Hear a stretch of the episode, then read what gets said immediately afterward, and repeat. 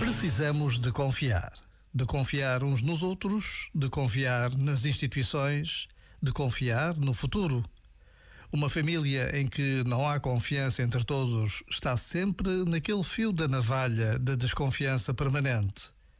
Um país que vive sem confiança naqueles que governam, que exercem a justiça, que cuidam dos mais frágeis, é um país onde se sobrevive Viver sem confiar que é possível fazer acontecer coisas novas e melhores, transformar o mundo, é possível, mas é uma pena.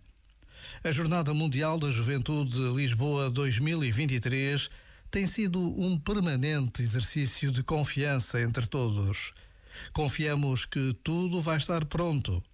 Confiamos que seremos capazes de acolher, de alimentar, de proteger e cuidar. Confiamos na boa vontade de todos.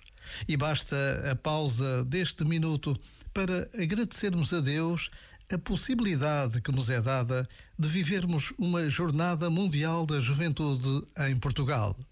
Já agora, vale a pena pensar nisto. Este momento está disponível em podcast no site e na app.